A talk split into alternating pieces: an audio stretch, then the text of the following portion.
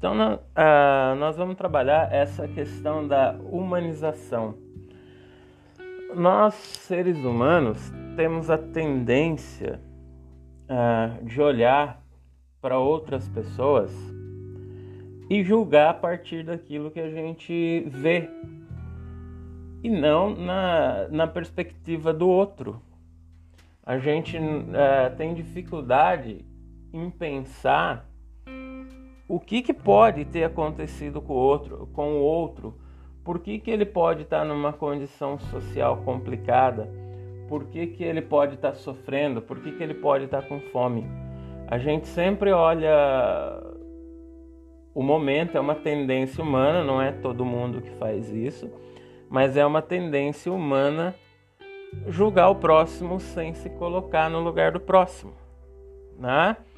E às vezes a gente é, transforma isso em algo tão natural, a nossa sociedade transforma isso em algo tão natural que olha para o lado e vê coisas, não vê pessoas. Então, muitas vezes, a partir da ação social, de é um comum social às vezes transformar o outro indivíduo em algo invisível é a invisibilidade social, tão comum nos dias de hoje, onde as pessoas são julgadas por aquilo que têm e não por aquilo que são. Então, muitas vezes o sujeito está lá, mas é como se não existisse, tá? E a essência dos direitos humanos é o direito a ter direitos, já dizia a filósofa Hannah Arendt. Então, ah, muitas vezes a, as pessoas com um pouco mais de sensibilidade olham isso e, e, tentam denunciar esse sofrimento dos seres humanos. Porque nós temos que lembrar que nós, seres humanos, uh, não somos só um objeto produtor de riqueza, não somos só trabalhadores, não somos só uh, pessoas que uh, estão em sociedade com alguma finalidade econômica. Nós somos humanos tá? Muitas vezes nós vemos pessoas em extrema necessidade e nos condoemos mais por um animal, por exemplo, um cachorro, um gato, não é que eu estou dizendo que não mereça, sim, ele merece que a gente sinta, que a gente faça ações por, pelos animais, mas muito mais o ser humano, porque tem muito mais dignidade. Né? Ah, então, muitas vezes a gente desvaloriza o ser humano ao ponto de transformá-lo só em uma coisa. Esquecemos a essência maior dele, que é o direito a ser humano. E isso vai se naturalizando. Nós, como no caso das guerras, a gente vê como uma notícia distante.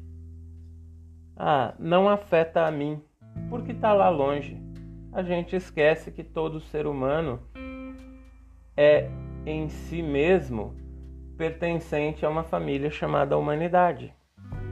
Então as transformações vão acontecendo, os sofrimentos vão acontecendo e muitas vezes a gente não pensa nisso.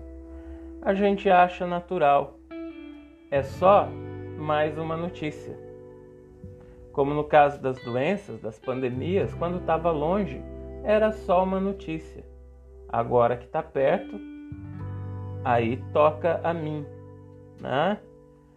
E muitas vezes é, esse todo esse processo de destruição passa por interesses maiores. Por exemplo, o interesse financeiro.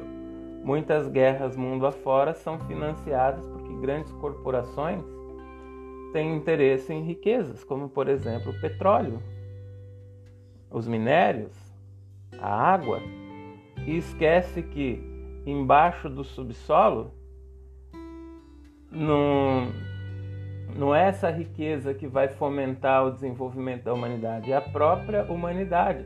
Então, o que está embaixo do subsolo, às vezes se esquece que é para o bem da humanidade, não para o bem de um grupo de humanos. Ah, nós acabamos nos esquecendo, nos esquecendo dos nossos semelhantes.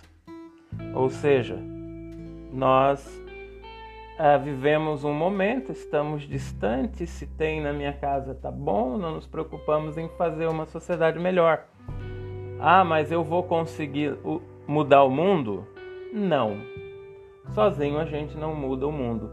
Mas se você conseguir olhar para o mundo com um olhar de carinho e naquilo que você consegue fazer, você dá um, um olhar humano, um olhar de amor para o seu semelhante, nós vamos evitar que coisas horríveis aconteçam, como a fome, a miséria, a tragédia e a morte dos nossos semelhantes, que muitas vezes morrem como coisa, como e são é, vistos apenas como um número, como um dado, o que nas guerras se chama de efeito colateral, tá?